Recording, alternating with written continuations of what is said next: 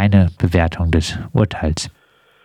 Ähm, ja, diese Bewertung ist schon auf einer Bilanz von sieben Jahren aufgebaut. Wir hatten im Juli 2014 als Kampagneaktion Aufschrei Stopp den Waffenhandel Strafanzeige gestellt, weil wir nachweisen konnten, dass Zehntausende, und das waren noch weitaus mehr, die zur Disposition standen, äh, Pistolen von Sig Sauer des Typs 2022, SP 2022 im Zeitraum von April 2009 bis April 2011 wie du zu Recht sagst, von Deutschland in die USA geliefert wurden. Der Teil des Exportdeals war legal, denn die USA sind ein NATO-Partner.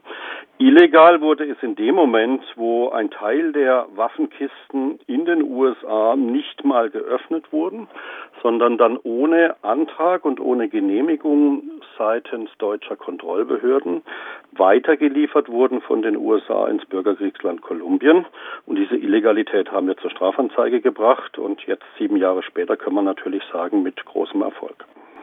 Was äh, gibt es denn für Informationen darüber, was die Sig Sauer Pistolen in Kolumbien angerichtet haben? Also eines ist klar, ähm, die Waffen wurden geliefert an die Kolum kolumbianische Nationalpolizei, also die Policia Nacional.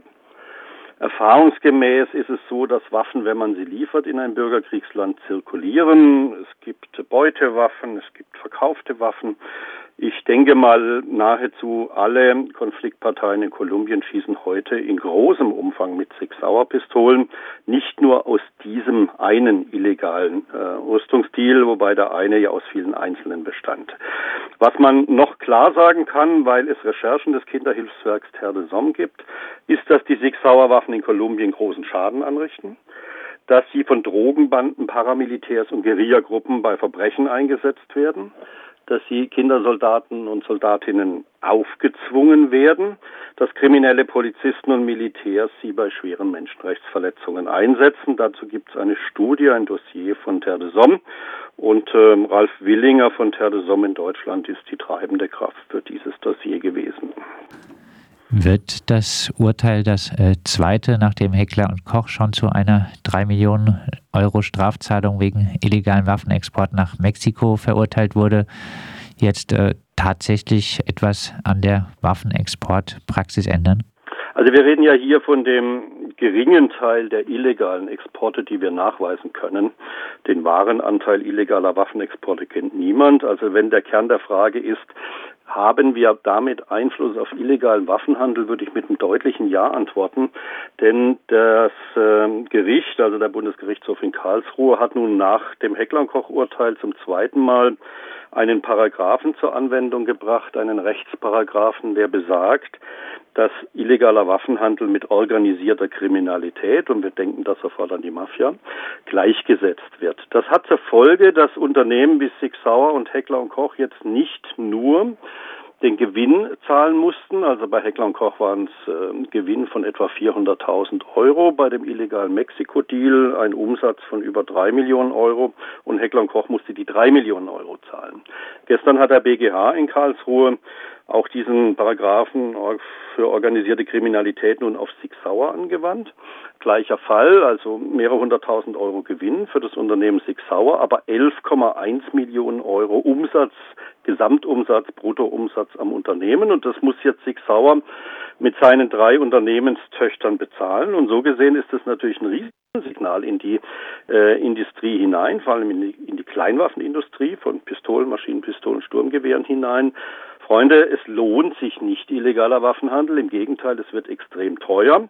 Und dazu kommt ja noch, dass ähm, das Landgericht Kiel im ersten Prozess im April 2019 die Herren Michael Lüke und Robert Lackermeier von Six Sauer Deutschland und Ron Tudor Cohen von äh, Six Sauer Incorporation in den USA zu Bewährungsstrafen und zu hohen Geldstrafen verurteilt hat.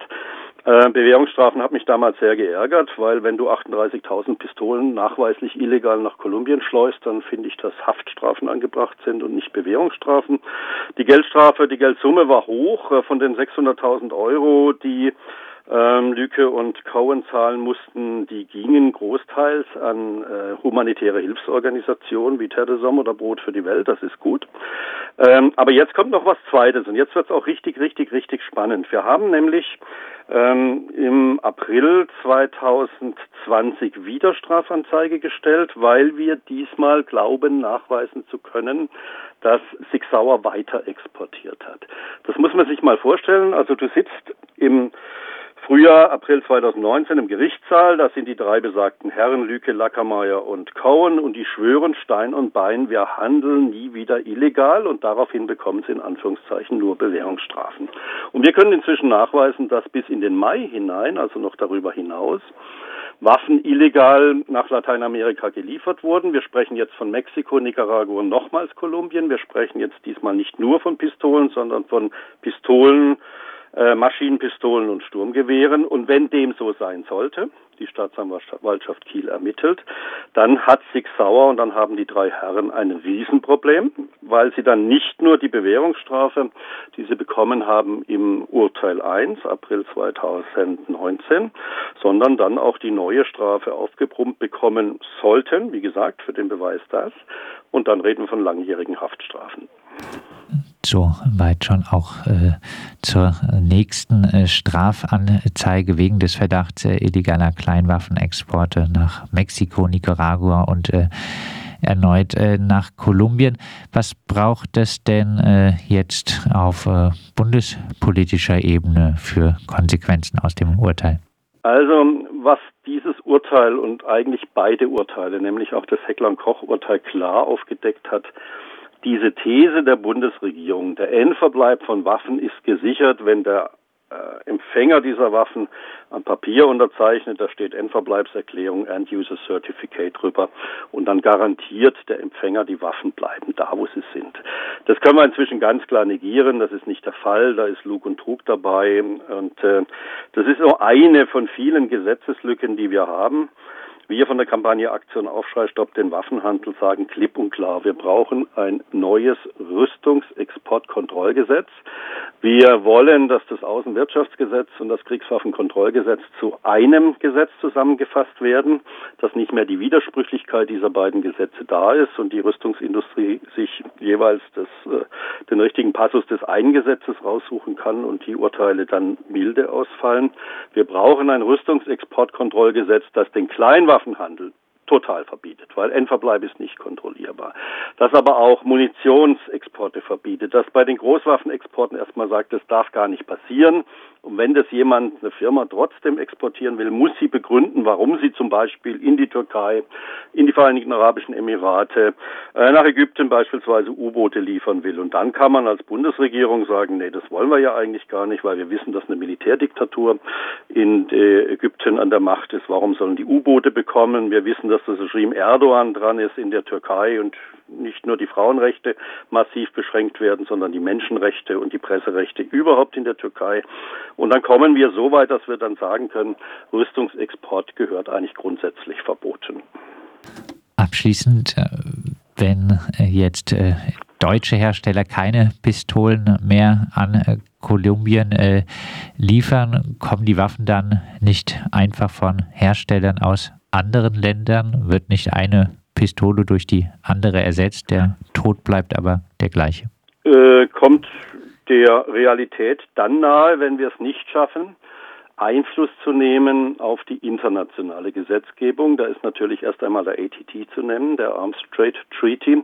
Wenn es uns nicht gelingen sollte, mit den anderen großen Herstellern und Exporteuren von Kleinwaffen, dazu zählen beispielsweise die USA oder Brasilien, übrigens auch die Schweiz, Einfluss zu nehmen, dann wird es so sein. Also muss unsere Zielsetzung, deswegen haben wir hier in Freiburg beim Rüstungsinformationsbüro Global Net Stop the Arms Trade gegründet, ein weltweites Netzwerk gegen Waffenhandel, das Druck auf die internationale Politik und Rechtsprechung ausüben wird bereits tut, aber auch in den kommenden Jahren zunehmend wird, sodass insgesamt weltweit erkannt wird, Kleinwaffen sind mit Abstand die tödlichsten Waffen überhaupt. Also neun von zehn Menschen sterben durch den Einsatz von Kleinwaffen. Und äh, man muss die Erkenntnis daraus ziehen, Kleinwaffenhandel gehört verboten. Der Kleinwaffenhersteller Sig Sauer muss 11 Millionen Euro wegen illegaler Waffenlieferungen nach Kolumbien zahlen. Das entschied der Bundesgerichtshof am Donnerstag. 38.000 Pistolen wurden illegal nach Kolumbien exportiert. Wir haben da über das Urteil mit Jürgen Gresslin, unter anderem Sprecher der Kampagne Aktion Aufschrei stoppt den Waffenhandel, gesprochen.